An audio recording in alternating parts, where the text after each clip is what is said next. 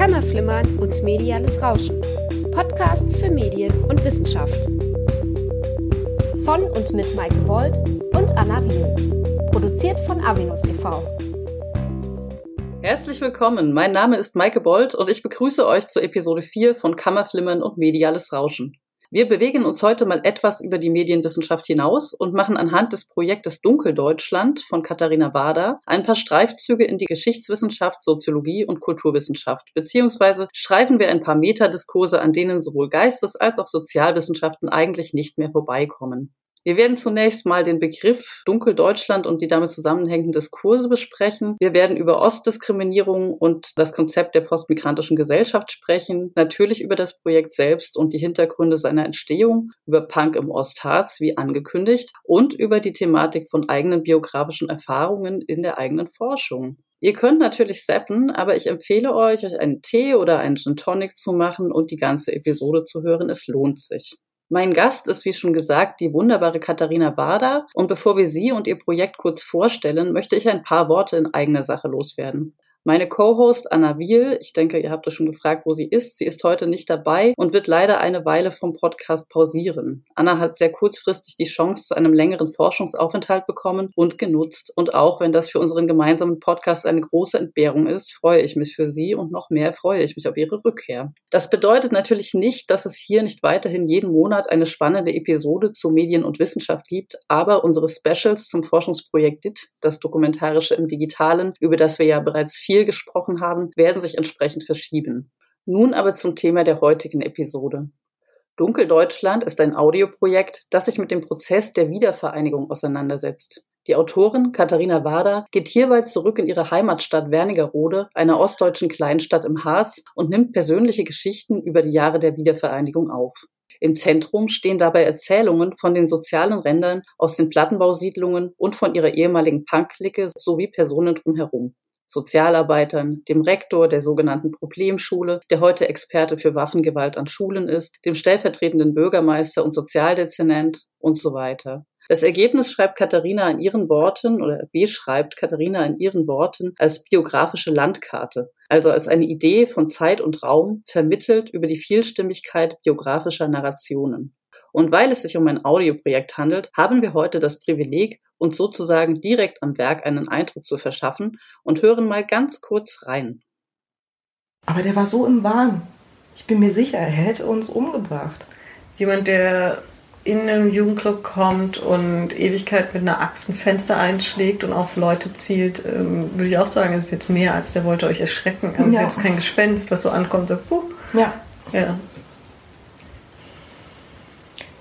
Es ähm, kam auch ein Zeitungsartikel, der mich mehr als geschockt hat, der mir dann halt auch in der Schule ja regelrecht vorgelegt wurde und gesagt hat, ja, das, was du erzählt hast, also das passt ja nur mit dem, was in der Zeitung steht, gar nicht. Es war halt ein wirklich ganz kleiner Artikel in der Zeitung, das war vielleicht ein Zehnzeiler, wo einfach nur drin stand, dass junge Leute von außen die Kuba demoliert haben. Das war der Inhalt dieses Textes. So ein bisschen Jugendvandalismus. Ja, so. genau. Also man fühlte sich total verlassen. Man fühlte sich doch eigentlich sicher in Deutschland. Also man dachte, es gibt eine Polizei und es gibt einen Staat und wenn irgendwo Unrecht geschieht, dann stehen die mir bei und dann wird derjenige, der was falsch gemacht hat, halt auch wirklich bestraft. Da musste ich erstmal mit, mit 15 Jahren raffen, dass das alles, dass das alles ganz anders ist. Dass das nicht die Wahrheit ist. Und dass es ganz spezielle Gruppen von Menschen gibt, die hier in dieser Gesellschaft missachtet werden. Und halt auch wirklich, ähm, ja, wo hier auch wirklich ganz viel Unrecht geschieht. Und es war Unrecht, dieser Artikel, es war falsch. Und wir waren damals 15 Jahre alt, das ist noch gar nicht so lange her, das ist ein paar Wochen her, da ist man mit Äxten auf uns losgegangen und da steht ein Artikel, dass man die, die Kuba ein bisschen kaputt gemacht hat. Das war ein Punkt, der mich unglaublich gestört hat, der mich auch immer noch total aufregt. Und es regt mich noch mehr auf, wenn man dann in der Schule ist und, und es wird jungen Menschen halt so vermittelt, wie normal das ist. Dass junge Menschen, die einfach nicht in dieses Gesellschaftsbild passen, dass die unerwünscht sind, dass man die außen vor lässt, dass man da Ungerechtigkeiten und Dinge, die wirklich passieren und die, die wirklich nicht richtig sind, dass man das so unter den Tisch fallen lässt. Und es sind Lehrer, also die formen ja die jungen Menschen, Menschen, die später die Gesellschaft formen. Und es hat mich so wütend gemacht, so unglaublich wütend und man ist dem so hilflos ausgesetzt. Das, das Gefühl war eigentlich so, dass ich ähm, für mich selber akzeptieren musste, ja, also man hat seine Position in der Schule, es hat eine vollkommen große Kehrtwende gemacht von allem, was man in der Schule eigentlich empfunden hat.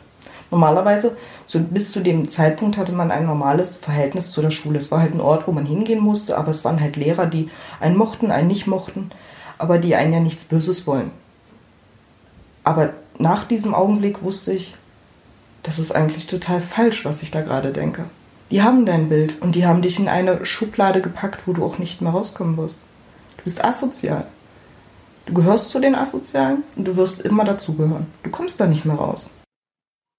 Soweit ein erster Eindruck. Nun aber zu Katharina. Ich wusste zunächst gar nicht, wie ich sie vorstellen soll, da ihre Biografie ziemlich facettenreich ist. Katharina hat in Jena einen Magister in Soziologie, interkulturelle Wirtschaftskommunikation und Germanistik absolviert, sowie in Schweden einen Masterstudiengang in African Studies. Sie schreibt eine Dissertation zu Tagebuchblogs, marginalisierten Subjekterfahrungen bzw. Identitäten und Counterstorytelling in Berlin mit einem Gastaufenthalt in Princeton.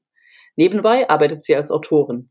In diesem Rahmen hat sie unter anderem letztes Jahr eine Titelstory im Chrismon Magazin zu fiktiven Influencerinnen und Frauenbildern auf Instagram und zum gleichen Thema einen Dokumentarfilm bei ZDF Funk Sie ist Mitgründerin des Rom-Magazins, einem jungen Berliner Gesellschaftsmagazin, das über Kunst, Kultur und Politik in der digitalisierten Gesellschaft berichtet. Seit 2018 arbeitet Katharina an ihrem eigenen Projekt Dunkeldeutschland, über das wir heute sprechen werden.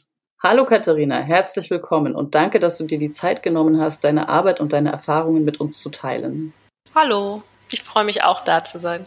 Bevor wir zu deinem Projekt Dunkeldeutschland kommen, würde ich gern näher auf den Begriff eingehen der ist ja nicht ganz unstrittig und ich möchte kurz darlegen, wieso. Der Begriff Dunkeldeutschland hat sich in den letzten Jahren im Zuge der erstarkenden Pegida-Bewegung, wobei ich das Wort Bewegung hier schwierig finde, Klammer zu, dem Einzug der AfD vor allem in den Parlamenten der ostdeutschen Bundesländer und den Pogromen in Heidenau und Chemnitz erneut etabliert und markiert einen Diskurs, der sozusagen zwei Deutschlands unterscheidet. Ostdeutschland als die Verkörperung des Dunklen und ein in der Regel nicht als solches benanntes Westdeutschland als dessen helles, aufgeklärtes Pendant. In deinem gleichnamigen Artikel im Journal der Künste knüpfst du an ein Zitat von Joachim Gauck aus dem Jahr 2015 in Reaktion auf die Anschläge in Heidenau an. Gauck, damaliger Bundespräsident, sagte, es gebe ein helles Deutschland, das sich leuchtend darstelle gegenüber dem Dunkeldeutschland. Und du schreibst, Dunkeldeutschland, eine alte Bezeichnung für Ostdeutschland, dem Gauk ein helles, lichtes Deutschland des bürgerlichen Engagements der alten Bundesländer gegenüberstellt. Zitat Ende. Dieser Diskurs ist ja in mehrerer Hinsicht problematisch. Zum einen greift er die Hell-Dunkel-Dichotomie auf, wobei das Dunkle, Voraufklärerische oder Antiplurale hier eine Neigung zum Totalitären und Faschistischen bezeichnet. Die Konnotation des Dunklen in dieser Dichotomie entspricht aber dabei durchaus den Zuschreibungen in kolonialen Narrativen. Die hier so markierten, die Ostdeutschen also, sind aber keine kolonialisierten Subjekte. Wir berühren dabei einen weiteren hochsensiblen Diskursstrang, sondern thematisiert werden soll gerade ihr offener Rassismus, sowohl aus der Perspektive Betroffener Black People of Color, als eben auch stärker noch aus westdeutscher Perspektive, der ja eine gewisse Dominanzposition im Diskurs zukommt. Ich fühle schon, wie ich ins Schwitzen komme, ein weiterer Aspekt des Diskurses bezieht sich auf den Umgang der postnationalsozialistischen deutschen Gesellschaft mit ihrem historischen Erbe, das nun auf der dunklen Ostseite positioniert wird, während das imaginierte helle Westdeutschland dieses Erbe erfolgreich bewältigt habe. Und über allem schwebt natürlich noch die Geschichte der historisch in DDR und BRD getrennten deutschen Staaten. Nun habe ich gleich etliche Fässer aufgemacht und schon sind wir mittendrin in einem hochexplosiven diskursiven Wirrwarr, das von Fallstricken nur so wimmelt. Wieso also? Wieso, liebe Katharina, dieser Titel und in welchem Verhältnis steht er zu den angesprochenen oder auch noch nicht angesprochenen Diskurssträngen?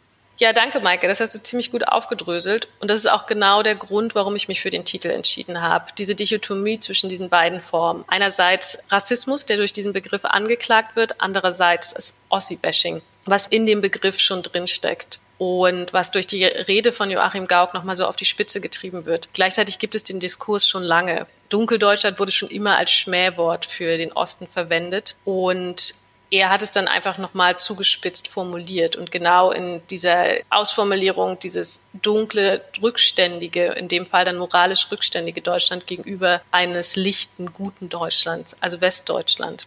Und diese beiden Ebenen, Rassismus und Ossi-Bashing oder die Erfahrung als ostdeutsche Person spielen auch genau mit meiner Biografie zusammen. Ich behandle ja das Projekt aus meiner Perspektive, also als nicht weiße und gleichzeitig ostdeutsche Frau. Kurz zu mir, ich wurde in der DDR geboren und kurz vor meinem sechsten Geburtstag wurde die Mauer geöffnet. Meine Kindheit und Jugend habe ich dann in meiner Heimatstadt Wernigerode verbracht, was du auch schon gesagt hast. Rassismus und gleichzeitig Ossi-Bashing, vor allem in Verbindung mit Klassismus, haben große Teile meines Heranwachsens geprägt und bewegen mich auch noch bis heute. Deshalb habe ich mich für das Projekt entschieden und da beide Ebenen im Begriff drinstecken, habe ich mich auch für den Begriff entschieden. Problematisch an dem Begriff ist vieles. Du hast das schon anklingen lassen. Aber einerseits wird mit diesem Begriff Rassismus und rechte Gewalt als reines Ostphänomen diffamiert. Es gibt dieses dunkle Deutschland gegenüber eines lichten Deutschland. Das heißt, Rassismus und rechte Gewalt sind erstmal Ostprobleme. Und es steht völlig außer Frage, dass Rassismus und rechte Gewalt Riesenprobleme in Ostdeutschland sind. Die Erfahrung habe ich selbst gemacht und war auch lange unglaublich traumatisiert von den Erfahrungen, die ich in meiner Jugendzeit gemacht habe. Gleichzeitig impliziert es aber, dass es im Osten keine Vielfalt an Erfahrungen gibt. Es gibt also entweder Rechtsradikalismus auf der einen Seite oder eine wahrscheinlich dann plurale, lichte Gesellschaft auf der anderen Seite. Das trägt zum Rassismus in Bezug auf den Osten auch mit bei, dass andere Perspektiven, dass es nämlich tatsächlich People of Color gibt, Black People, Personen mit migrantischen Hintergründen. All das spielt in diesem Narrativ dann gar keine Rolle mehr und ist auch eine gewisse Art Rassismus, weil man den Subjekten, die aus dem Osten kommen, ihre Geschichte gar nicht zugesteht. Das ist eine Dimension, die ich daran problematisch finde. Die andere ist, dass diese Dichotomie, die da aufgemacht wird, auch impliziert, dass es keinen Rassismus außerhalb der neuen Bundesländer gibt. Also dass es ein reines Ostphänomen ist. Und damit verkennt man die strukturelle Seite von Rassismus und dass es ein gesamtdeutsches Problem ist. Zugespitzt könnte man auch sagen, es entsteht hier so ein bisschen oder man macht hier so ein bisschen eine Idee auf im Sinne von, wir hier in Deutschland haben kein Rassismusproblem. Aber wir haben Rassisten. Und wir wissen genau auch, wie die aussehen. Das sind nämlich diese Ossis mit den Glatzen und dem dümmlichen Dialekt vom Land. Oder es mag zugespitzt klingen, aber das ist genau der Tenor, den ich immer wieder aus dem Begriff und der Verwendung des Begriffs herauslese. Und das löst am Ende gar nichts. Das löst das Rassismusproblem nicht, weil es völlig verkennt und auf der anderen Seite äh, stereotypisiert es den Osten und verschärft damit auch nur eine historisch gewachsene Grenze, die meiner Meinung nach bis heute teilweise auch noch vorhanden ist. Eine dritte Ebene, die in dem Begriff drinsteckt, oder eher gesagt in der Verwendung des Begriffes, ist eine Art gesellschaftliches Unbewusste, was hier aufgemacht wird. Also durch diese Dichotomie lichtes Deutschland gegenüber eines dunklen Deutschland ist so der Ort des Dunklen irgendwie ein Ort, über den man viel erzählt, aber aus dem auch keine Geschichten kommen und mit dem man auch nichts zu tun haben will. Also ähnlich wie bei der menschlichen Psyche gibt es ein Bewusstsein und ein Unbewusstes. Und das Bewusstsein repräsentiert das Selbstbild, was man von sich selbst hat. Da kommen alle Aspekte, die man mit sich identifizieren möchte. Sei es soziales Engagement oder bürgerschaftliches Engagement, wie es in der Heidener Rede von Gauck heißt. In das Unbewusste schmeißt man alles, was man von sich abwenden möchte und womit man nichts zu tun haben möchte. Und dann halt Rassismus. Und das macht es eben, so passiert es halt, dass es nicht als gesamtdeutsches Problem gesehen wird, sondern als Ostproblem. Und damit will man nichts zu tun haben. Also hier ist eine Dichotomie drin und hier ist eine Machtpositionierung drin, die den Diskurs über den Osten bestimmt. Und da knüpfe ich an in meinem Projekt. Und das sehe ich auch als, als ein bisschen die Krux der ganzen Sache. Es gibt so ein großes Narrativ über den Osten, aber mir fehlen Geschichten aus dem Osten. Und es gibt meiner Meinung nach einen Mangel an Perspektiven und Erzählungen und Erfahrungen von kritischen Ostdeutschen, von People of Color, von Menschen mit Migrationshintergrund, von Wendeverlierern wie meinen Eltern, von Arbeitslosen, Menschen aus den Plattenbauten etc.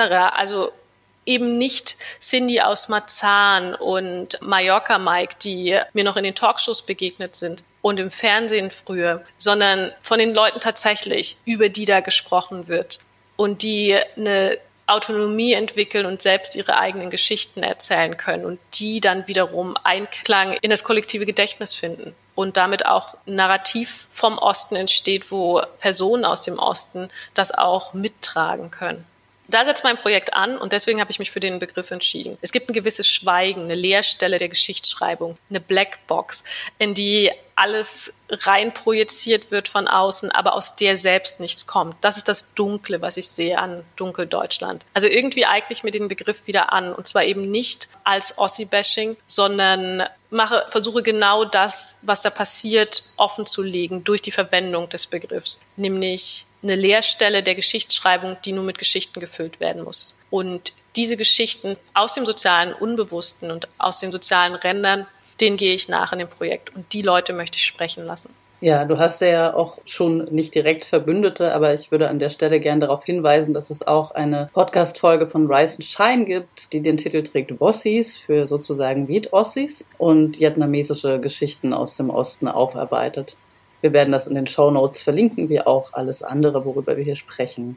Jetzt aber zu dem, was du gesagt hast. Ich denke, die meisten in Ostdeutschland aufgewachsenen unserer Generation, von der ja auch als dritte Generation gesprochen wird, können mit einigen dieser Erinnerungssplitter, die du da sozusagen aufgegriffen hast, etwas anfangen. Für alle anderen sollten wir vielleicht noch etwas ins Detail gehen und sozusagen etwas mehr Vorstellungsmöglichkeiten schaffen. Du sprichst von deinen Eltern als WendeverliererInnen, du sprichst von Plattenbauten und Talkshow-Figuren. Möchtest du diese Momente deiner eigenen Biografie etwas näher beschreiben? Mm, ja, klar, kann ich gerne tun. Erstmal würde ich nochmal auf diesen Begriff dritte Generation zu sprechen kommen, denn der ist tatsächlich sehr greifend in meinem Fall.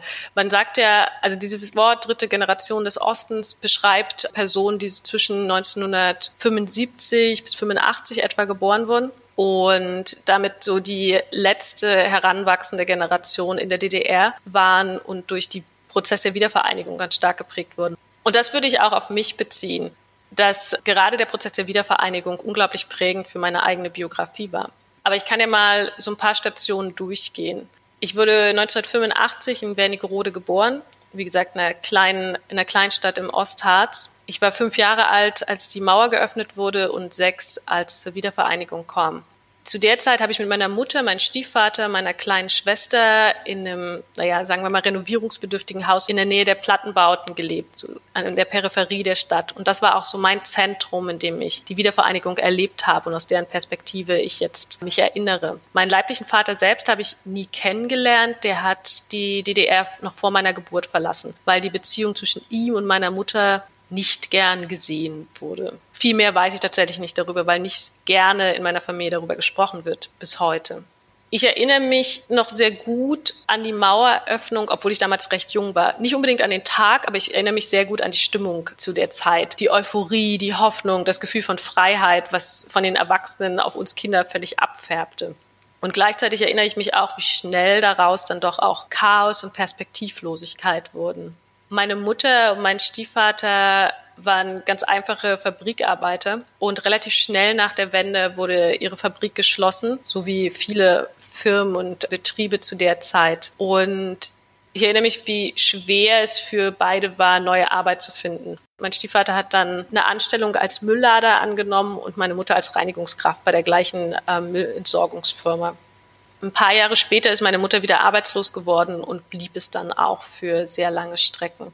Meine Kindheit würde ich jetzt im Nachhinein beschreiben, dass sie doch stark von Mangel geprägt war. Vom Mangel an vernünftiger Kleidung, Mangel zum Teil an Essen. In finanziell schweren Situationen gab es häufig auch kein Armbrot bei uns zu Hause. Und es war Arbeitslosigkeit, Perspektivlosigkeit meiner Eltern war immer das Thema irgendwie dann doch im Haus und hat auch die Stimmung geprägt. Meine Mutter hat sich von einer ABM zur nächsten geschleppt und insgesamt war das Gefühl, was mich diese Zeit begleitet hat, doch irgendwie Angst. Viele Gespräche um Arbeitslosigkeit, über ABMs, Erfahrungen mit Abwertung und Demütigung, vor allem stellvertretend durch meine Eltern. Und das hat zu Hause sein tatsächlich zu einer Art Hölle gemacht und ging auch nicht spurlos, ging an niemanden von uns spurlos vorbei. Meine Mutter wurde in der Zeit recht stark depressiv und hat sich davon auch nie wirklich erholt. Mein Stiefvater Alkoholiker und hat sich dann einige Jahre später selbst umgebracht. Heute weiß ich ziemlich gut, dass ich da kein Einzelschicksal hatte, sondern dass es vielen, zumindest in unserem Umkreis, so ging. In meinen Interviews im Rahmen des Dunkeldeutschlands-Projekts habe ich auch, wie du schon sagtest, den Rektor der sogenannten Problemschule interviewt und der meinte, das war damals die Standardbiografie von den Kindern, die dort zur Schule gegangen sind. Der Vater Alkoholiker, die Mutter depressiv. Und auch Suizid war keine Seltenheit.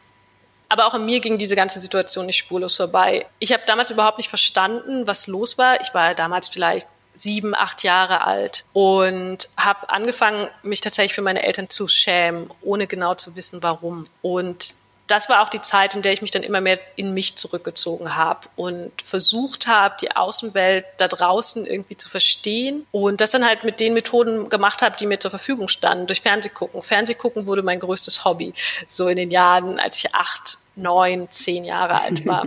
Ich erinnere mich, ich muss ungefähr zehn Jahre alt gewesen sein. Da habe ich in den Talkshows gelernt, was die Asozialen sind, so wie es damals hieß. Also kinderreich, arbeitslos, ohne Perspektive, Tage mit Fernsehprogramm, Schnaps und ostdeutscher Dialekt, um das jetzt mal so zusammenzufassen. Das sind die Asozialen. Und ich habe damals gemerkt, oh, das sind ja auch wir. Wir sind da tatsächlich mit gemeint. Also meine Familie, mein Umkreis und damit auch ich. Ich bin asozial. Und das war ein ziemlich harter Schlag, denn ich habe dann angefangen, mich nicht nur für meine Familie zu schämen, sondern auch für mich ohne weiterhin genau zu wissen, warum. Aber da ist enorme internalisierte Scham entstanden. Und ich habe auch angefangen, diese ganzen Prozesse um mich herum und die, also diese Demütigung, die meine Eltern empfunden haben muss, die Abwertung, das Chaos um uns herum, aber auch die Vernachlässigung dann durch meine Eltern, die völlig vereinnahmt waren und überfordert waren von ihren Erfahrungen, habe ich angefangen, auf mich persönlich zu beziehen und noch mehr Scham darüber entwickelt. Und das war zwar nur die Dynamik bei uns zu Hause, aber gleichzeitig jetzt im Nachhinein betrachtet ist mir relativ klar, dass es auch ganz viel repräsentative Elemente wenigstens enthält für die Umstände zu der Zeit und wie sich die Leute damit gefühlt haben, mit der Massenarbeitslosigkeit, mit der Abwertung, mit der Scham und auch mit der Hoffnung und Perspektivlosigkeit. Das ist meine Erfahrung mit Klassismus oder das würde ich als meine Osterfahrung beschreiben. Ein zweiter Teil meiner persönlichen Osterfahrung ist die Erfahrung mit Rassismus. Denn so schwer es zu Hause auch war, draußen war es keinesfalls besser.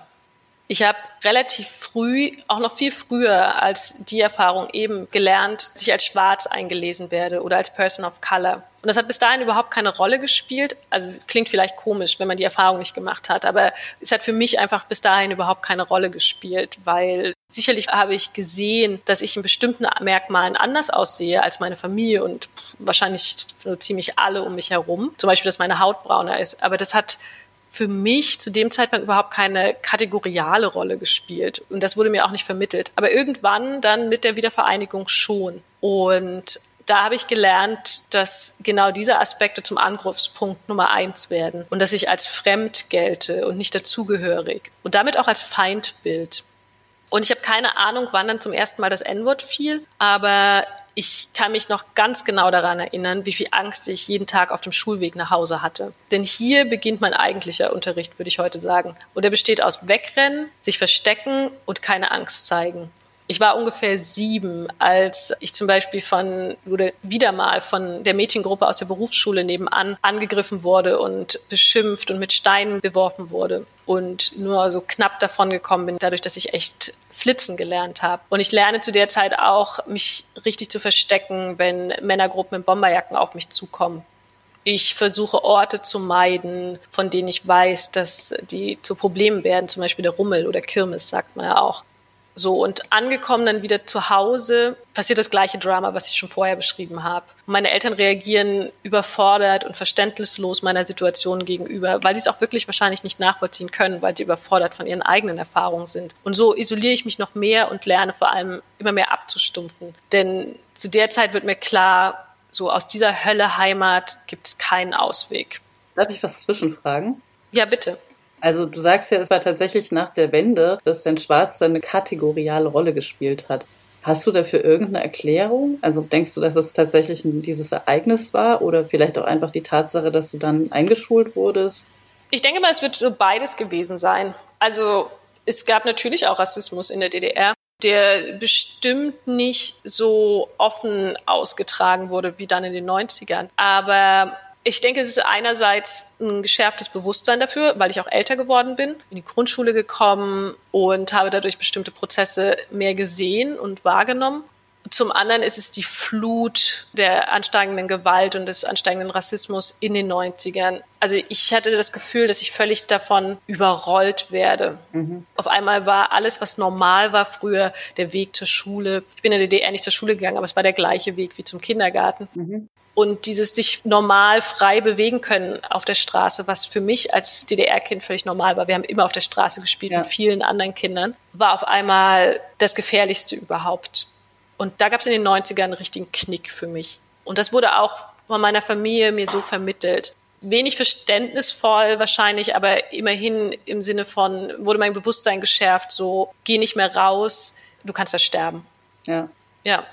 Und das wurde mir mit diesem Ereignis, mit, gerade mit diesem Steine schmeißen und Schulweg, da, es wurde mir extrem dort klar und habe dann auch das Gefühl gehabt, okay, ich bin damit irgendwie auch auf mich alleine gestellt, denn niemand spricht so richtig drüber. Meine Eltern sind damit überfordert. In den Medien wird zwar über Rassismus berichtet, aber ich, ich sehe niemanden, der davon betroffen ist und davon spricht oder dass Personen zu Wort gebeten werden und dass es eine Repräsentation für meine Erfahrungen gibt. Und auch in der Schule wird nicht darüber gesprochen. Und das ist so ein dritter Aspekt in meiner Biografie, der mich sehr geprägt hat, dieses Schweigen in der Schule. Also zumindest in meinem Gymnasium war das der Fall, dass man hier so seinen Weg findet, mit der Situation umzugehen. Und das ist Schweigen über das, was draußen passiert. Nicht nur Rassismus, sondern auch die, die ganze andere Kram, die Massenarbeitslosigkeit etc. Und dass man hier ganz stark auf Passing setzt. Also im Alltag als Ossi nicht aufzufallen und damit irgendwie auch sich klein zu machen und sich anzupassen und darüber zu schweigen, wer man ist und was man erlebt. Das hat sich zum Beispiel gezeigt darin, dass wir Notenabzug bekommen haben, wenn wir Dialekt gesprochen haben im Referat oder im Musikunterricht, dass uns immer wieder eingebläut wurde, dass wir uns anpassen müssen, dass wir jetzt lernen müssen, uns richtig zu repräsentieren und dick aufzutragen, so wie man das jetzt machen müsse dass ganz klar war, dass es keine Russischklasse geben wird. Natürlich wurde uns das angeboten, aber das wirkte fast wie eine Fangfrage und wir haben uns alle dann für Latein oder Französisch entschieden, um dieser Falle zu entgehen. bezeichnenderweise kam auch keine Russischklasse in meinem Jahrgang zustande. Und ich habe es fast als Drill empfunden, wie sehr meine Deutschlehrerin jedes Mal uns ermahnt hat, doch jetzt alles abzulegen, was Ostdeutsch ist oder was uns als Ostdeutsch erkennbar macht. Und ganz klar spricht äh, aus ihr wie aus allen anderen zu der Zeit so ein ganz starkes Gefühl der Abwertung, eine Abwertung als Ostdeutsch. Und Passing war so der Weg, für den man sich dort entschieden hat. Und tatsächlich ist auch eine Art Weg nach vorn gewesen. Anders als bei meinen Eltern, die so in Apathie verfallen sind. Aber hier ist es ein Weg nach vorn, der mir auch irgendwie geholfen hat in den ersten Jahren in der Uni und im Job.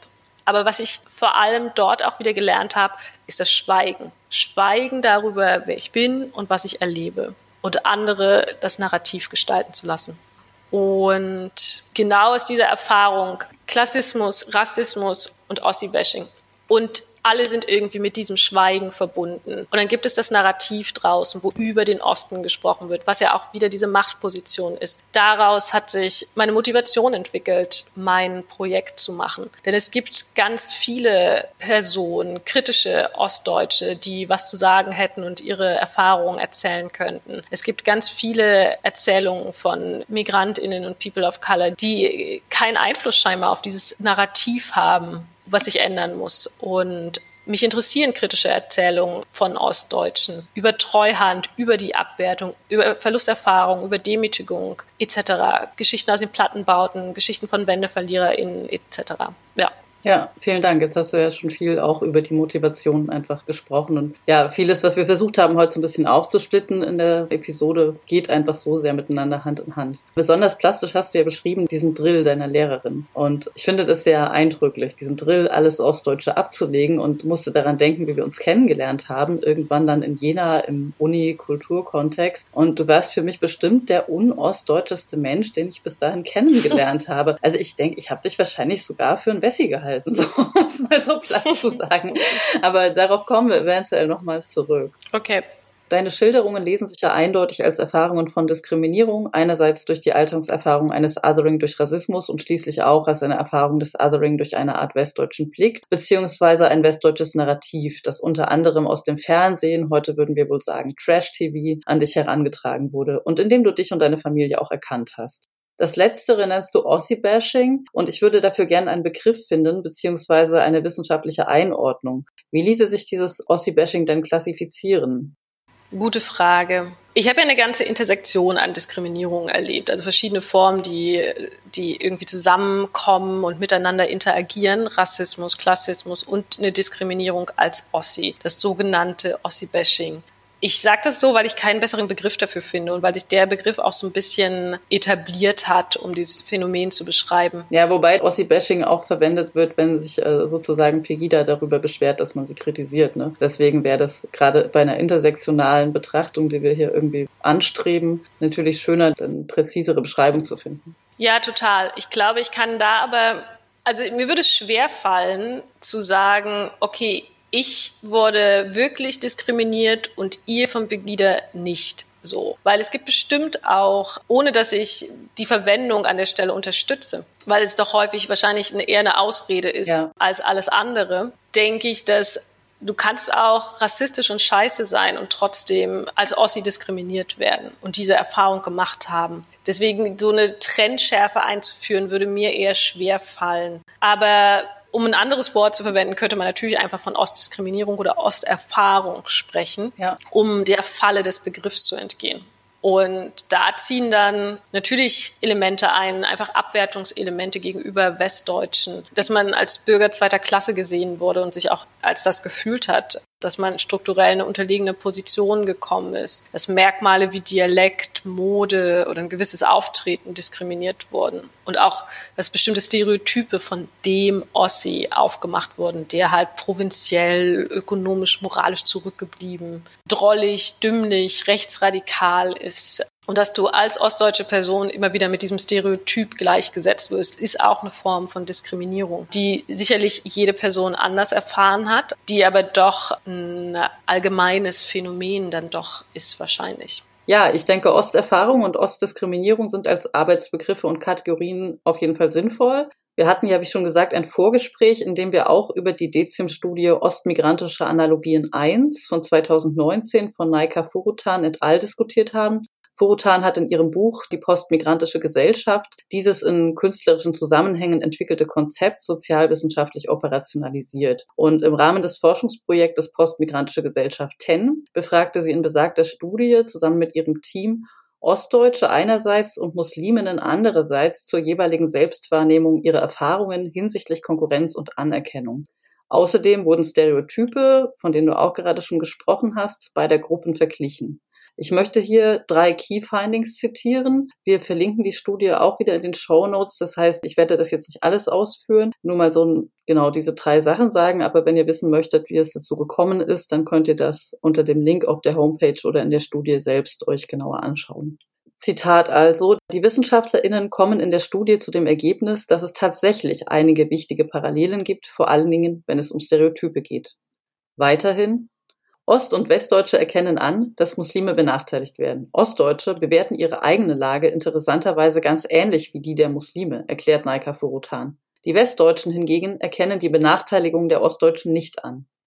Allerdings auch, Zitat, wir können somit feststellen, dass sich Ostdeutsche und Westdeutsche nicht sonderlich stark in ihren Vorurteilen über Muslime unterscheiden, sagt Daniel Kubiak, ein assoziierter Forscher im DECIM-Projekt.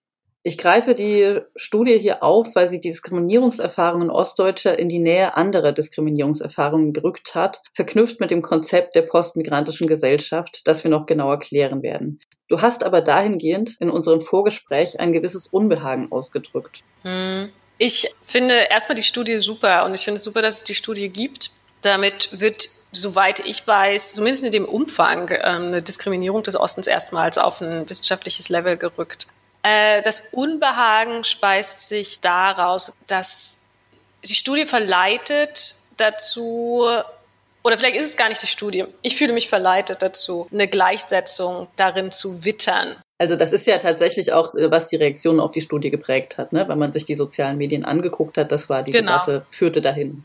Genau, genau. Und ich kann mich von dem Moment auch nicht ganz frei machen. Und das liegt aber auch daran, dass einerseits gab es die Kritik danach, an der Studie, obwohl ich nicht glaube, dass die Studie das gemacht hat, dass sie eine Gleichsetzung gemacht hat. Aber irgendwie leitet es dazu, das so wahrzunehmen. Und es wurde danach auch viel betrieben. Also die Frage Ostdiskriminierung und Allianzen schaffen mit migrantischen Erfahrungen ist irgendwie jetzt auch ein Punkt, der so ein bisschen boomt. Und es ist eine interessante Frage, beides nebeneinander zu stellen und zu schauen, was man voneinander lernen kann. Aber was dabei tatsächlich dann ab und an doch passiert, ist eine Gleichsetzung beider Diskriminierungserfahrungen. Und auch, dass Menschen, die eine Ostdiskriminierung zum Beispiel durchgemacht haben, anfangen, sich als rassistisch benachteiligt zu beschreiben und zu sehen. Und das sehe ich als ein Riesenproblem. Und daraus speist sich auch mein Unbehagen. Denn das ist nicht wahr. Diskriminierung ist erstmal ein großes Feld und sicherlich gibt es da so bestimmte Aspekte, die sehr ähnlich sind bei verschiedenen Diskriminierungsformen. Dennoch ist Rassismus und Erfahrungen, die man als migrantischer Mensch macht, gegenüber einer Osterfahrung zwei komplett unterschiedliche Dinge und als die unterschiedlichen Dinge müssen sie auch gesehen werden eine Gleichsetzung und das eine über das andere zu beschreiben, ist anmaßend und einfach falsch. Jemand, der eine Osterfahrung gemacht hat und eine Diskriminierung als Ossi gemacht hat, hat völlig das Recht, das als Diskriminierung zu beschreiben und die ist, ist wichtig, dass das gesehen wird und das ist mir auch wichtig, dass das gesehen wird. Aber damit versteht man nicht automatisch eine Rassismuserfahrung und es ist auch nicht das Gleiche. Und das kann ich, äh, also das kann ich aus wissenschaftlicher Sicht sagen, aber vor allem auch aus eigener Erfahrung da ich beide Erfahrungen gemacht habe, es ist nicht das Gleiche.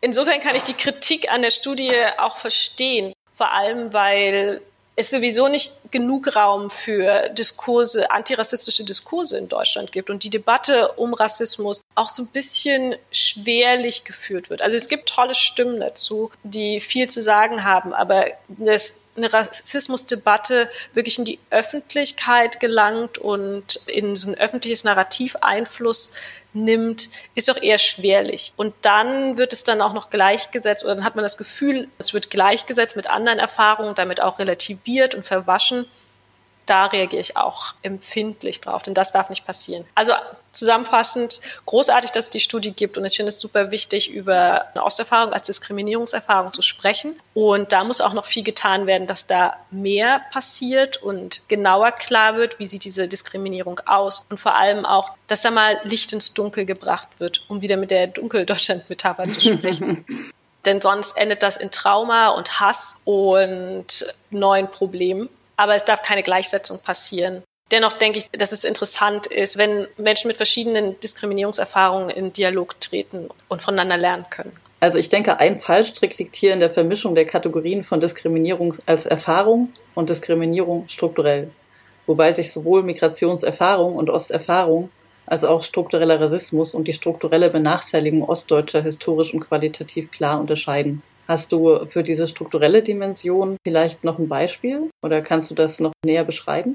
Ich kann ein Beispiel nennen, wo, glaube ich, ein klarer Unterschied deutlich wird zwischen Rassismus und einer Osterfahrung oder Ostdiskriminierung. Die Amadeo Antonio Stiftung hat die Todesopfer aufgrund rassistischer Gewalt gezählt und das waren in den Jahren 1991 bis 2019 193. Die Dunkelziffer sagt bestimmt da noch was anderes, aber das sind die gezählten Opfer rassistischer Gewalt. Ich denke, niemand hat zu befürchten, ermordet zu werden, weil er oder sie als Ossi eingelesen wird. Das heißt aber noch lange nicht, dass es nicht Todesopfer zugespitzt der Wiedervereinigung gibt. Ähm, eine andere Studie des Deutschen Institut für Wirtschaftsforschung hat eine Studie zu Death of Despair veröffentlicht, also Tod aus Verzweiflung. Das ist eine Anlehnung an eine amerikanische Studie, in der die weiße Unterschicht hinsichtlich ihrer Todesrate untersucht wird, also Tod aufgrund von Suizid, Drogen oder Alkoholmissbrauch. Das ist dieser Tod aus Verzweiflung. Und man hat da starke Unterschiede festgestellt zwischen Deutschland und den USA. Einerseits, anders als in den USA, sinkt diese Rate, dieser Tod aus Verzweiflung in Deutschland seit 1991. Da hat sie so einen gewissen Höhepunkt erlebt. Auf der anderen Seite ist aber eine Bevölkerungsgruppe all die Jahre hindurch enorm betroffen, signifikant anders betroffen als alle anderen. Und das sind ostdeutsche Männer. Und Anfang der 90er hatte man fast 200 Todesfälle pro 100.000 Einwohner gezählt an ostdeutschen Männern, die sich aus Verzweiflung, also durch Suizid, Drogen- und Alkoholmissbrauch getötet haben.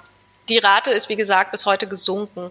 1991 war ein gewisser Höhepunkt, beziehungsweise hat man da erst angefangen zu zählen. Dennoch ist bis heute die Rate an ostdeutschen Männern mehr als doppelt so hoch als vergleichsweise westdeutschen Männern in der gleichen Altersgruppe. Und auch die Studie sieht das als ganz klares Signal für die Unzufriedenheit und gewissen Protest in Ostdeutschland. Und das sind auch Todesopfer. Also wie gesagt, niemand hat zu befürchten, ermordet zu werden als Ossi. Gleichzeitig geht es auch mit einer gewissen Tödlichkeit einher. Oder die Verzweiflung führt zu einer gewissen Tödlichkeit.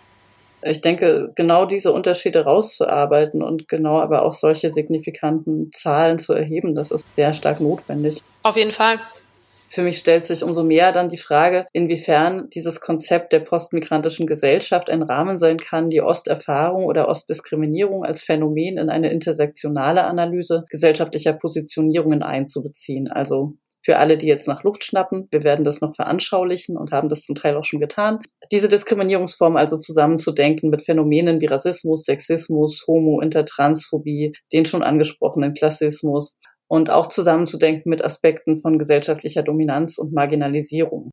Um zu verstehen, warum ich hier auf postmigrantisch beharre und nicht einfach plural vorschlage, möchte ich mit Forutan klären, dass sich hinter dem Konzept des Postmigrantischen nicht die Beschreibung einer Gesellschaft nach der Migration verbirgt, sondern vielmehr ein Denken über das hinaus, was sich hinter den Migrationsdiskursen der letzten 10 bis 20 Jahre verbirgt, nämlich ein Konflikt angetrieben, ich zitiere, von der Aushandlung und Anerkennung von Gleichheit als zentralem Versprechen der modernen Demokratien, die sich auf Pluralität und Parität als Grundsatz berufen. Zitat Ende.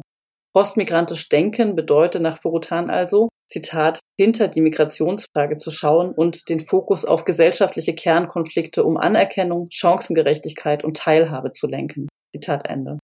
Das Konzept geht also hervor aus den zeitgenössischen gesellschaftlichen Polarisierungen und bezieht besonders in seinen künstlerischen Aushandlungen relativ radikal Stellung dafür, dass Anerkennung, Chancengerechtigkeit und Teilhabe bedingungslos jedem Subjekt dieser Gesellschaft zustehen, und zwar in vollem Umfang. Es handelt sich also um einen emanzipatorischen Ansatz, der nicht nur fragt, okay, wir diskutieren ständig, wer warum dazugehört und wer nicht, aber worum geht es denn eigentlich, sondern auch fordert, das handeln wir jetzt alle gemeinsam gleichberechtigt aus, in allen Sprachen, in allen Geschlechtsidentitäten, in allen Seinsweisen, die jetzt und hier sind und mit allen Erfahrungshorizonten, Traumata und Verantwortlichkeiten, die wir mitbringen. Oder, wie der Autor und Politikwissenschaftler Max Czollig es ausdrückt, desintegriert euch. Katharina, nachdem ich jetzt hier viel zitiert und monologisiert und plädiert habe, bringt uns das weiter. Wäre das ein fruchtbarer theoretischer Rahmen, um über dein Projekt zu sprechen oder way too much? Ja, auf jeden Fall. Definitiv würde ich das als fruchtbaren theoretischen Rahmen sehen. Ich habe ja auch schon die Motivation zu meinem Projekt beschrieben. Mir geht es ganz klar darum, das Schweigen zu brechen, also andere Stimmen in diesen narrativen Orbit zu schmeißen und damit auch eine Aufmerksamkeit auf Vielfalt zu lenken und an diesem Narrativ über den Osten zu rütteln das mache ich alles am Beispiel meiner Punk-Clique, wo jeder seine eigene Geschichte hat und wo es natürlich viel um Subkultur und Chaos und Exzess geht. Aber das war unsere Art und Weise, damit umzugehen, mit dem Chaos drumherum. Und es enthält auch so viele exemplarische Teile. Und es ist ja immer die Frage, welche Erfahrungen sind es wert, in ein Narrativ aufgenommen zu werden, welche sind exemplarisch genug und welche nicht. Und da lasse ich einfach die Geschichten für sich sprechen. Und im Punkto Ostdiskriminierung, wahrscheinlich wie in jeder Diskriminierungsform auch, geht es ja ganz stark um Teilhabe. Mir geht es um Teilhabe. Es geht hierbei um Teilhabe an gesellschaftlichen Diskursen und am kollektiven Gedächtnis. Aber innerhalb von Ostdiskriminierung geht es ja auch um Teilhabe an gesellschaftlichen Ressourcen. Ja. Und ja, an gesellschaftlichen Ressourcen wie zum Beispiel soziale Position und Kapital etc. Mein Punkt, auf den ich mich konzentriere, ist, wie gesagt, das Sprechen oder beziehungsweise das Schweigen zu brechen. Also Teilhabe an einem gesellschaftlichen Diskurs und an diesem Narrativ oder dieses Narrativ mitzugestalten. Und dieses Narrativ, von dem ich immer spreche, sehe ich also dieses Sprechen über den Osten mit der Stereotypisierung sehe ich bis heute vorhanden, obwohl sich viel getan hat, so in den letzten zwei Jahren vielleicht. Aber ich erinnere mich noch, letztes Jahr gab es die Feierlichkeiten zu 30 Jahre friedliche Revolution woran ich das wieder mal sehr deutlich festgemacht habe tatsächlich. Also in Berlin gab es dazu unglaublich viele Ausstellungen, Kunstinstallationen und sogar einen fliegenden Teppich, der auch eine Kunstinstallation war und irgendwie uns als Ossis an diese Zeit zurückdenken lassen sollte. Wieso ein fliegender Teppich? Das muss ich jetzt wirklich mal fragen. Also ich erinnere mich an diese Spuk unterm Riesenrad. Da hatten die einen fliegenden Staubsauger, mit dem sie natürlich in Harz geflogen sind und nicht etwa über die Grenze. Ja. also wie so ein fliegender Teppich.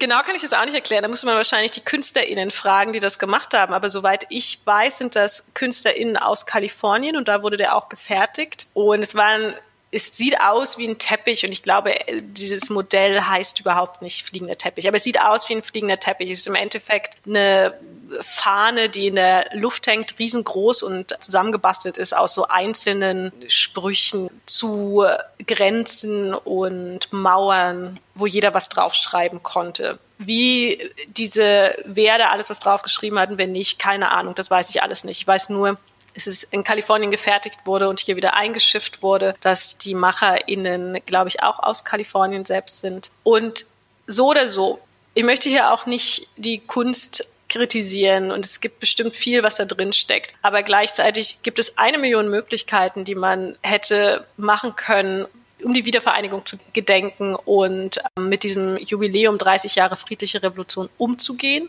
Und man hat sich für diese Weise entschieden. Und da habe ich mich schon gefragt, wessen Geschichte wird hier eigentlich erzählt? So.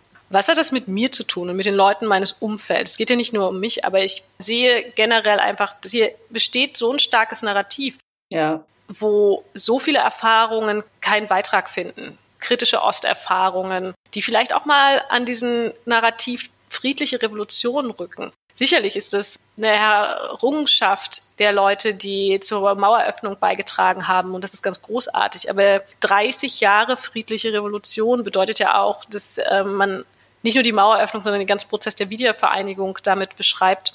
Und so friedlich war es nicht.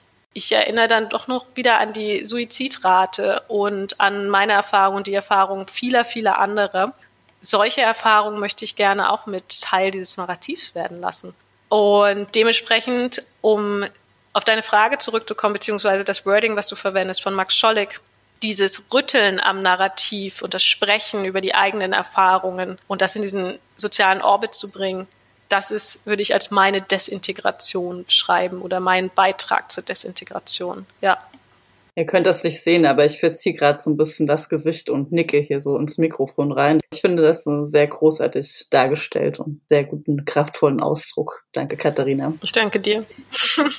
Nachdem wir jetzt uns bemüht haben, viel theoretische und begriffliche Vorarbeit zu machen, ergibt es vielleicht Sinn, zunächst mal die Ostdiskriminierung singulär zu betrachten. In diesem Sinne also konkreter zu deinem Projekt. Also du warst schon sehr konkret jetzt aber noch mal mehr genau darauf fokussiert. Wir konnten am Anfang schon einmal reinhören. Was genau machst du in deinem Projekt? Du hast gesagt, du interviewst Leute, du hast es schon ziemlich konkret beschrieben. Ja, vielleicht können wir uns ein Beispiel anhören oder du kannst etwas genauer noch beschreiben, was die Leute erzählt haben, was die Leute erzählen. Ja, gerne. Was ich insgesamt mache, hatte ich ja schon mehrmals erwähnt. Ich würde es nur mal kurz zusammenfassen. In dem konkreten Projekt Dunkeldeutschland interviewe ich Menschen aus meiner Heimat, vor allem aus der Punk-Clique, in der ich war, die super unterschiedlich ist hinsichtlich ihrer Zusammensetzung und zusammengehalten wurde durch Subkultur und Punkrock. Und ich würde auch zumindest für mich immer noch sagen, dass das so meine Art und Weise war, mit der Situation drumherum umzugehen. Und darin finden sich einfach so viele Elemente. Der Umgang mit rechter Gewalt ist ein großes Ding aber auch, wie man seinen eigenen Umgang findet mit den strukturellen Gegebenheiten um einen herum. Es sind Geschichten aus dem Plattenbau. Das Stück, was wir jetzt hören, ist tatsächlich ein Ausschnitt aus den Vorgesprächen, die ich geführt habe. Das ist ein Vorgespräch mit einem meiner Kumpel von damals, der aus einer Erfahrung erzählt, wo er in der achten Klasse war, also er muss ungefähr 13 gewesen sein. Und er war Punk und hat die sogenannte Problemschule im Ort damals besucht. Das ist eine Real- und Hauptschule gewesen, die so zwischen den beiden Plattenbauvierteln steht und die immer wieder in die Schlagzeilen gekommen ist wegen der Gewalt zwischen rechten und linken Jugendlichen. Und eine ganz typische Frage zu der Zeit war ja, bist du rechts oder bist du links? Ich weiß nicht, mir wurde die nie gestellt, aber das war so das, was man zuerst gefragt hat, das, was ich Leute zuerst gefragt habe. Und in dieser Schule. Bei uns wurde die auch immer gestellt, aber in Jena gab es noch neutral. Und es gab tatsächlich auch eine Person of Color, die die Frage mit rechts beantwortet hat. Also es war alles nicht ganz klar, aber es war schon klar, wenn du auf die Fresse kriegen willst, dann sagst du links, um es salopp zu sagen. ja, genau, genau so war es auch bei uns. Ich glaube nicht, also zumindest auf der Schule, soweit ich weiß, gab es kein Neutral. Es war so aufgeladen, dass sich einfach aus rechts und links zusammengesetzt hat. Aber wer sich als links geoutet hat, hat definitiv dazu eingeladen, auf die Fresse zu bekommen. Und das ist aber auch ein Aspekt, der jetzt in diesem kleinen Clip, den wir gleich hören werden, ein großes Ding ist. Nämlich die Alltäglichkeit von Gewalt. Aber wir können ja mal reinhören. Mhm. Tatsächlich äh, der Sand im Getriebe dieses Nazi-Ding. Weiß nicht, egal wo wir waren. Ich war auf Klassenfahrt in der 8. Klasse in Berlin, zum Nazi-Dorf gewesen. Gehen rum. Und wir hatten dann immer Ärger da. War eine Fascho-Jugend da. Dann fiel mhm. uns aber ein, ja, es könnte sein, dass wir daran schuld hatten. Wir sind nämlich durch die Gegend gegangen, Bier getrunken, ja, und da war ein Fenster offen und ganz laut äh, Lanzer. Und Bollmann guckt so, fresse nur Nazi-Schwein und schmeißt einfach die Bierdose durch. Hörst du es denn? Puff! Ah, ah, ah! Zwei Stunden später haben wir uns gewundert, warum da ganz viele Faschos vor, diesem, vor dieser einzigen Jugendherberge in diesem ganzen Ort waren. So, dann ist das da eskaliert, ja. Ganz böse. Dann gab es richtig Ärger. Ja, und dann war dann, standen wir dann da und dann haben sie irgendwie Stress gemacht, die Zecken und bla. Und da waren Bibel. Und dann haben wir hier, ich weiß nicht, ja, Wolfside angemacht. Da gibt es mhm. dieses mit dem Anfang, wo die, der treue alte SS drauf ist. Ich schwöre Adolf Hitler, bla bla, mhm. ja. Und Pellmann hier schön bunte Haare und so und stellt sich mit der Bibel hin und macht den treue alt auf den Führer. Und die gucken so, was mit denen nicht richtig. Da habt das, ihr Penner, so geht das. Und schmeißt die Bibel runter, wieder gegen den Kopf. Und das Ganze artete irgendwann aus. Wir haben ja richtig Stress gemacht, mhm. waren ja sicher an dieser Jugendherberge, denn hier ist es, wir müssen zum Essen gehen. Ja, wo ist denn das Essen? Am anderen Ende des Dorfes. Oh, wir da raus, alles klar, ich stehe da, hm, du Zecke, bla bla bla. Und mhm. Stress gemacht, ja. Und der eine Typ kommt mir halt immer näher und dann kam halt Daniela dazwischen. Eigentlich ja. die Faschotante, ja. Genau, und sagt, ey, das ist ein Kumpel, lass das, ja. Und er, was ist denn durch mit dir nicht richtig? Mhm. Schlampe, bla bla bla, ja. Mhm. Und wie sie so wegstoßen, weil sie, weil sie auch aufgebracht war. Weißt mhm. du, die hat sich so, äh, was bist nicht, nicht mhm. und verpiss dich und bla. Und er macht nur, tippt die nur so zur Seite, also äh, mhm. wie eine Brust. In dem Moment Nordlicht, der Fascher, Bierpulle raus, nimmt den Typen, haut ihn die Bierpulle über den Kopf. Ja, der Typ sackt zusammen, er dreht diesen den, den abgeschlagenen Flaschenhals nochmal, mhm. hält diesen Arm, mhm. seinen Kopf fest und hackt auf ihn ein. Also Alter, richtig, bum bum, äh, das ging das war wirklich ganz schnell. Das ging buff, buff, buff. Mit dem abgeschlagenen? Mit den abgeschlagenen siehst du nur, wie er so drauf, drauf hackt, ja, oben auf die Dings und dann nochmal. Auf die Schädelplatte. So schön hin und her ritzt und das Blut lief, ja. Der Typ sagt daneben, die Lehrer standen daneben. Es kam dann nur, Sebastian, das hast du nicht gemacht. Und Kuppel stand daneben nee, und sagte so, doch hat er, doch hat er. So, Psychostrahlen, diese richtig, diese Augen von ihm haben geglänzt, so. Ich sehe, ja, doch hat er, doch hat er. Das Ganze ist total eskaliert, ja. Die Typen, waren übelst viele von diesem Verschuss, die waren baff. Es gab keine Reaktion darauf. Es gab gar keine Reaktion. Die standen einfach nur da, keiner. Ja, dann mussten wir wieder reingehen. War das Essen erledigt, ja. Lehrer wussten nicht, was sie machen sollten. Achte Klasse, wie gesagt, Schüler betrunken. Es eskalierte, Bullen kommen. also, der Clip klingt erstmal ganz witzig, finde ich mein Kumpel erzählt, er kann unglaublich gut erzählen und erzählt witzig und auf humoristische ja. Weise, äh, was da passiert ist. Aber gleichzeitig ist die Geschichte doch ganz schön heftig. Sie sind in der achten Klasse und diese Heftigkeit an Gewalt und diese Selbstverständlichkeit der Anwendung von Gewalt von Kindern und Jugendlichen ist im Nachhinein heftig und bezeichnend, bezeichnend dafür, wie ich aufgewachsen bin und auch bezeichnend für viele andere Regionen, wo Gewalt, rechte Gewalt und Auseinandersetzungen zwischen rechts und links so an der Tagesordnung standen. Und auch ein weiterer Aspekt, den ich ganz bezeichnend interessant an der Geschichte finde, ist die Reaktion der Lehrer damit auch der Autoritäten und Erwachsenen der Situation, ja. die gar nicht mit der Situation umgehen können. Und dann geht man halt wieder zurück und es wird darüber geschwiegen. Diese Überforderung mit den Umständen ist so ein Bezeich es ist einfach sehr bezeichnend, finde ich, für die Zeit. Und ähm, es ist eine ganz individuelle Geschichte, aber es steckt so viel drin. Ja, auf jeden Fall. Und du hast ja auch schon gesprochen von dem Trauma und das kriegt man in der Erzählweise, das ist ja schon auch interessant, das kriegt man in der Erzählweise so erstmal nicht mit. Also weil es wirklich normal ist. Mir geht ja auch immer das Herz auf, wenn ich Leute so in Dialekt sprechen höre. also ich, ich empfinde da keinen Ekel, sondern ich kann mir ziemlich genau vorstellen, wie er da sitzt und er sagt ja auch oft sowas wie, ja und so weiter. Und du weißt schon wie oder so in der Art. Und ja, ich weiß wie. Und ich kann mir darunter viel vorstellen irgendwie. Aber tatsächlich ist es genau so eine Normalität und Banalität, dass man sich dieses Trauma nicht unbedingt bewusst macht. Und das hat ja auch seinen Katalysator gefunden im Punk und in der Subkultur. Mhm. Darauf würde ich noch zu sprechen kommen und dann vielleicht auch gibt es noch ein bisschen mehr persönlichen Erfahrungsaustausch. Aber was ich mich auch gefragt habe, beziehungsweise womit ich schon öfter konfrontiert war, war so dieses Ding, du hast persönliche Erfahrungen und bist aber Wissenschaftlerin, Forscherin im Bereich Sozial-Geisteswissenschaften und natürlich spielt es damit rein. Und es gibt einige wenige, die das ja auch dezidiert mit einbringen und das macht die Sache nicht leichter, weil das Objektivitätsparadigma ja noch lange nicht überwunden ist. Ich hatte beispielsweise in einem Tutorium mal eine Studentin, die hatte sich dafür entschieden, zu Bourdieu ein Essay zu schreiben. Passt ja ganz hervorragend und sie selbst hatte auch Diskriminierungserfahrungen gemacht. Und ähm, ja, ich wollte ihr nicht sagen, so, nee, Moment, du musst was Abstraktes nehmen, du musst objektiv bleiben. So. Und ich habe ihr gesagt, okay, dann ist das deine Case Study und so und so kannst du sie behandeln. Was denkst du dazu? Ich finde das ziemlich gut. Es gibt ja so ein, in der Wissenschaft trennt man solche Sachen ja sehr gerne und tut so, als könnte man als Wissenschaftlerin in so einen luftleeren Raum schwimmen, der abgestreift ist von allen persönlichen Erfahrungen, um so eine Objektivität zu gewinnen. Und so wichtig es auch ist, zu reflektieren und versucht eine gewisse, naja, was heißt Objektivität, aber einen Blick von außen auf die Dinge zu haben, kann man sich nie losmachen von den eigenen Erfahrungen. Und gerade am Beispiel Bourdieu sieht man ja auch, wie gelungen das ist. Also seine Studie, die feinen Unterschiede, beruhen ja völlig und ganz auf seinen Erfahrungen, auf seinen klassistischen Erfahrungen und seine Erfahrung aufzusteigen und sich dadurch zu kämpfen und sich in neue soziale Schichten einzufügen und nehmen gleichzeitig natürlich eine Metaperspektive ein und einen Blick auf die Gesellschaft. Also insofern ist das ein gutes Beispiel und ich würde da Leute auch immer wieder motivieren. Ich selber mache ja, also mein Projekt Dunkeldeutschland ist kein wissenschaftliches Projekt und ich habe mich auch absichtlich dafür entschieden, das Projekt nicht wissenschaftlich aufzuziehen. Aber gleichzeitig merke ich immer wieder als Person mit Diskriminierungserfahrung, dass es quasi von mir verlangt wird von außen,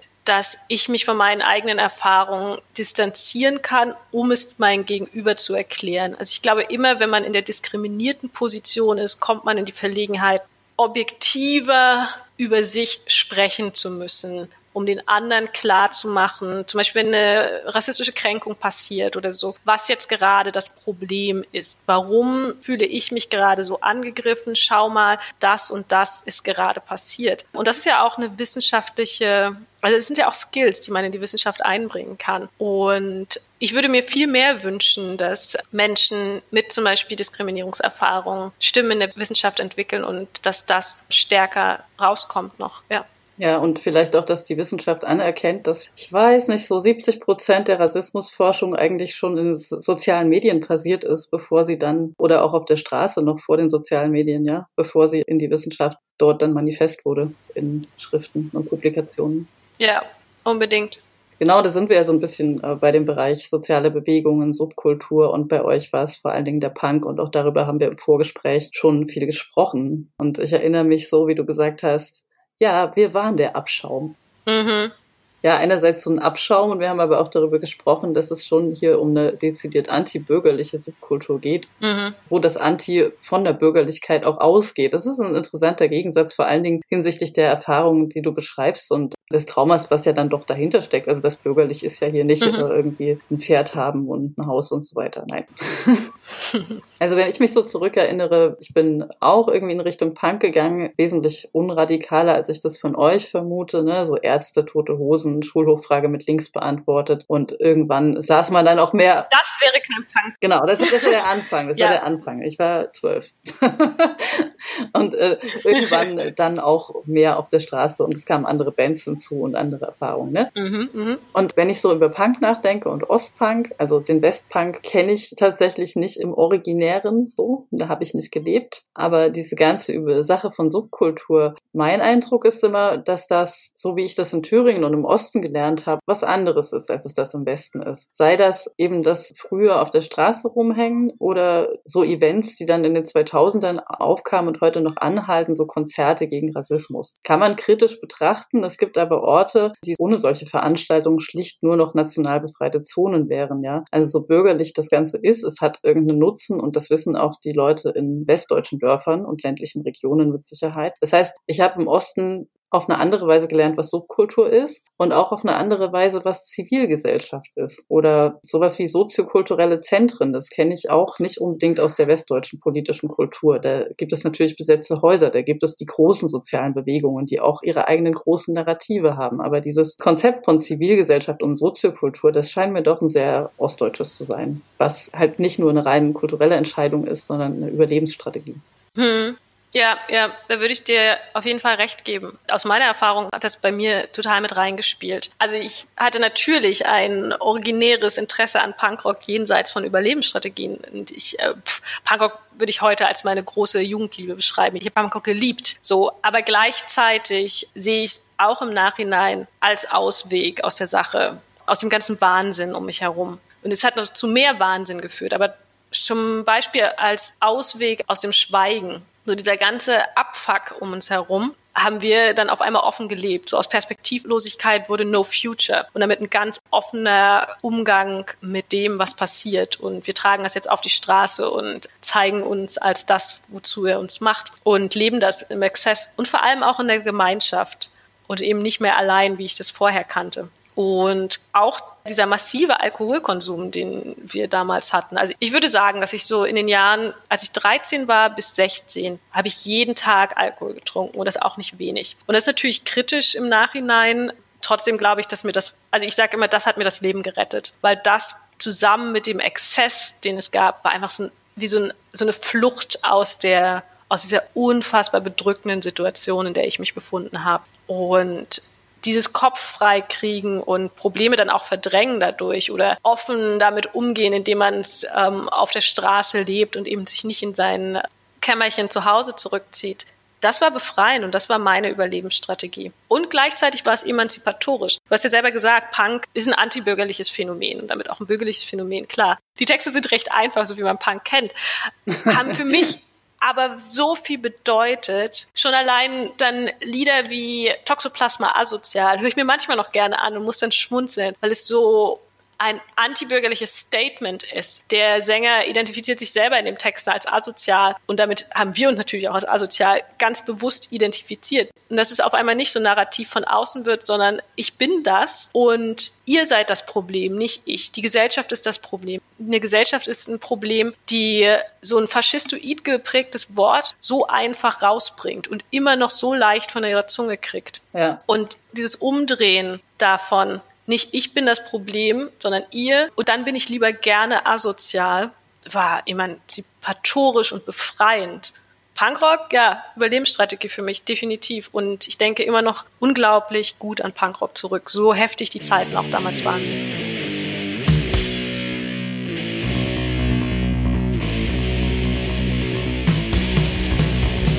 Hast doch den, der anders ist anders ist als ihre noch. Alles grau strukturiert, amputiert, konzentriert. Hast doch den, der Freiheit will und keinen Urlaub auf Mallorca. Hast doch den, der Regeln hat und sich dagegen wehrt. Da wir uns die Kühe sind wir der letzte Dreck.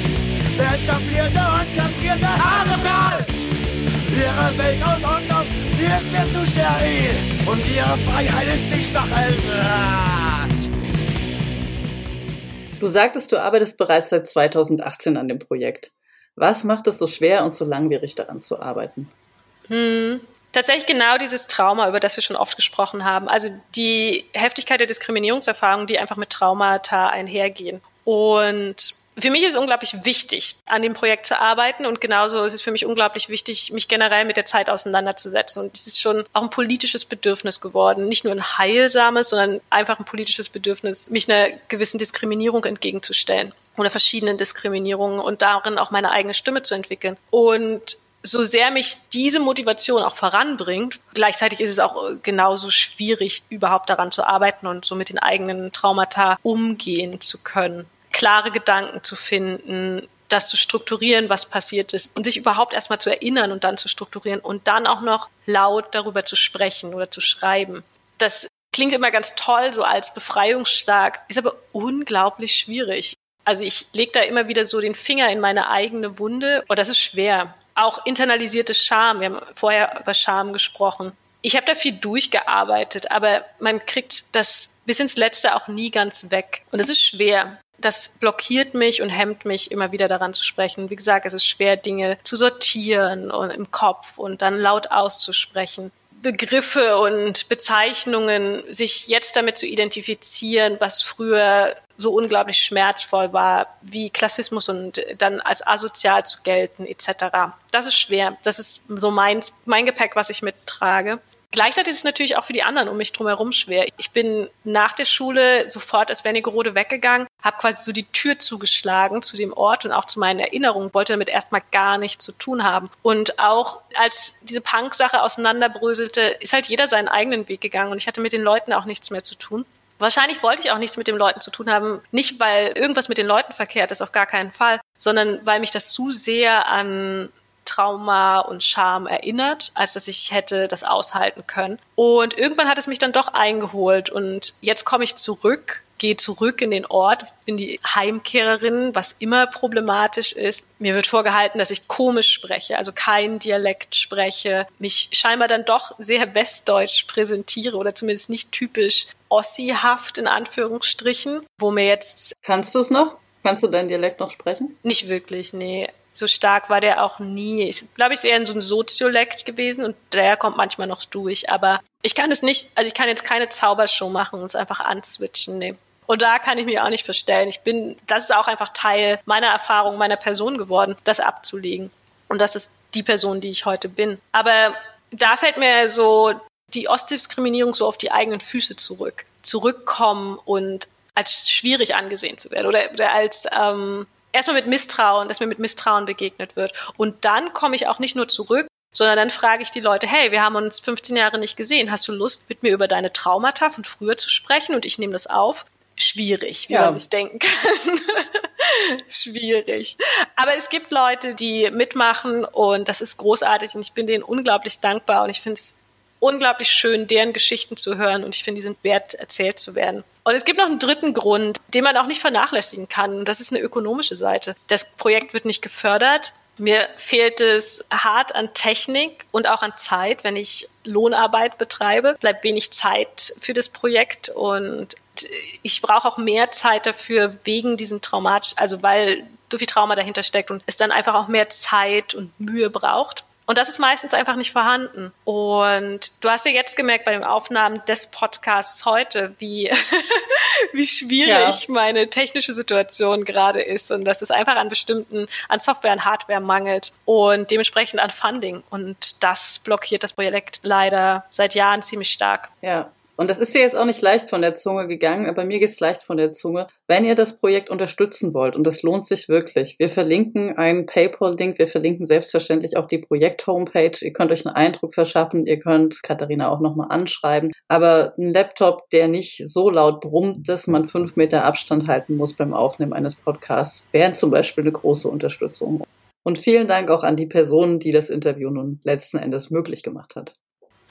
Ja, vielen Dank, vielen Dank. Das wäre wirklich sehr hilfreich und es geht mir tatsächlich schwer von der Zunge. Wir verlinken vor allem auch meinen Instagram-Account und die Projektwebsite überarbeite ich gerade und damit kommt die später, aber ihr werdet über meinen Instagram-Account erfahren, wann der neue Launch ist. Wunderbar. So, und jetzt sind wir auch schon relativ nah am Ende des Podcasts. Wir werden die anfangs aufgemachten Probleme jetzt nicht alle lösen können und auf alles eine wissenschaftlich vollendete Antwort finden, aber ich denke, ihr, die ihr zuhört, WissenschaftlerInnen oder auch NichtwissenschaftlerInnen könnt daraus hoffentlich etwas mitnehmen. Und wir beenden das Ganze mit der Kategorie Stupid White Question. okay. die ich dir im Vorfeld gestellt habe und die ich dir jetzt wieder stelle. Und zwar habe ich mich gefragt, weil du bist ja ohne deinen schwarzen Vater, den du gar nicht erst kennengelernt hast, aufgewachsen. Das heißt, allein unter Weißen, die vermutlich keine Idee hatten von deiner Erfahrung, die durch Rassismus geprägt waren, die dafür überfordert waren mit ihren eigenen Problemen und Erfahrungen. Gab es irgendetwas, wo du dich als Schwarze hättest identifizieren können mit Schwarzsein? Gab es irgendwelche Anschlüsse an sowas wie eine Black Community? Gab es mediale Vorbilder? Gibt es das heute? Hm. Ich finde das keine dumme Frage tatsächlich. Und das ist vielleicht auch Teil meiner Osterfahrung. Nee, das gab es nicht so. Also es gab früher es gab sicherlich Menschen, People of Color in Wernigerode, eine Stadt, die, weiß ich nicht, 40.000 Einwohner hatte aber ich kannte fast niemanden. So, also ich habe vielleicht drei in meinem Leben gesehen in dieser Stadt gesehen, aber ich hatte nichts mit denen zu tun. Es gab keine Community und es gab niemanden, mit dem ich hätte, mich hätte austauschen können. Das wäre sicherlich gut gewesen. Aber gleichzeitig habe ich mich gar nicht so darüber identifiziert, sondern das eher immer sehr lange, also ich identifiziere mich heute natürlich als Person of Color aufgrund der Erfahrungen, die ich gemacht habe. Und das ist mir auch wichtig. Aber ich habe das doch sehr lange einfach als eine Fremdbestimmtheit empfunden. Ihr lest mich als anders ein. Ihr sagt, ich gehöre nicht dazu. Und dann führt es natürlich dazu, dass ich mich nicht dazugehörig fühle. Aber dadurch, dass es keine andere Seite gibt, keine Black Community zum Beispiel, zu der ich hätte gehören können, ist meine Identität doch sehr lange einfach eine Leerstelle geblieben. Und das ist okay heute, das fühlt sich okay an oder ist einfach meine Normalität. Aber Dementsprechend gibt es jetzt auch keine Black Community oder andere Communities, in denen ich mich aufhalte. Viele in meinem Freundeskreis sind People of Color. Und wir tauschen uns dann auch darüber aus. Wir tauschen uns auch über den Osten auf. Viele kommen auch aus dem Osten. Aber ich würde nicht sagen, dass wir eine Community haben. Und ich bin auch kein Teil von der Community. Nein. Du hast ja für eine kleine Weile auch in New York gelebt. Hat sich das da anders verhalten im US-amerikanischen Kontext? Gab es da Communities, an die du anknüpfen konntest oder Vorbilder? Ich hatte Oprah Winfrey genannt. Hm. Es hat sich total anders angefühlt in New York, auf jeden Fall. In New York ist mir nicht dieses Othering passiert, was mir bis heute noch passiert. Ist nicht mehr so schlimm, da ich jetzt in Berlin lebe und so wie früher.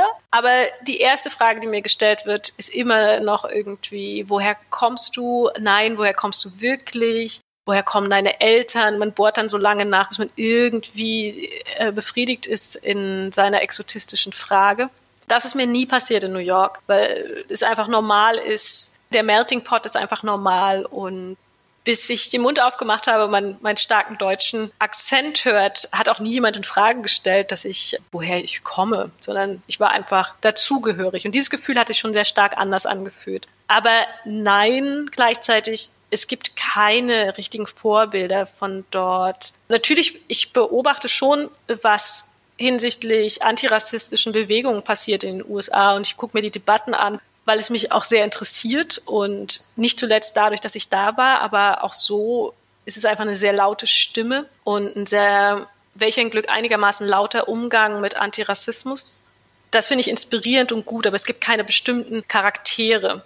Oprah Winfrey ist nicht mein Vorbild. Es sind eher Leute, die klassistische Erfahrungen gemacht haben oder Narrative, in denen es um klassistische Erfahrungen geht. Das findet man ja auch häufig in der Black Community in den USA, dass Klassismus und Rassismus da sehr eng verbunden ist miteinander und auch als sehr eng verbunden betrachtet wird. Aber es ist nicht Oprah Winfrey, es wäre eher die Beschissenheit der Dinge. Okay, das ist ein Statement, das ich an dieser Stelle mal als Schlusswort stehen lasse. Katharina, ganz herzlichen Dank für das Gespräch. Ich danke dir. So, noch ein paar letzte Worte von mir. Wie schon gesagt, findet ihr in den Show Notes alle zitierten Quellen. Ihr findet den Link, mit dem ihr Katharina supporten könnt. Ihr findet die Projekt-Homepage, ihren Instagram-Account und so weiter. Und selbstverständlich auch die wunderbare Folge Bossies von Rise and Shine. Wir freuen uns natürlich ganz doll über Kommunikation, auch zu dieser Folge. Ihr könnt uns gerne schreiben an podcast.abinus.de oder über unsere Social-Media-Kanäle. Ein kleiner Ausblick auf die nächste Folge. Wir werden da wieder etwas spezifischer filmwissenschaftlich. Ich spreche mit der Filmwissenschaftlerin Naomi Rolev über ihre Doktorarbeit, in der es um frühe Sexfilme in Israel geht. Lasst euch überraschen. Ich bedanke mich und bis zum nächsten Mal.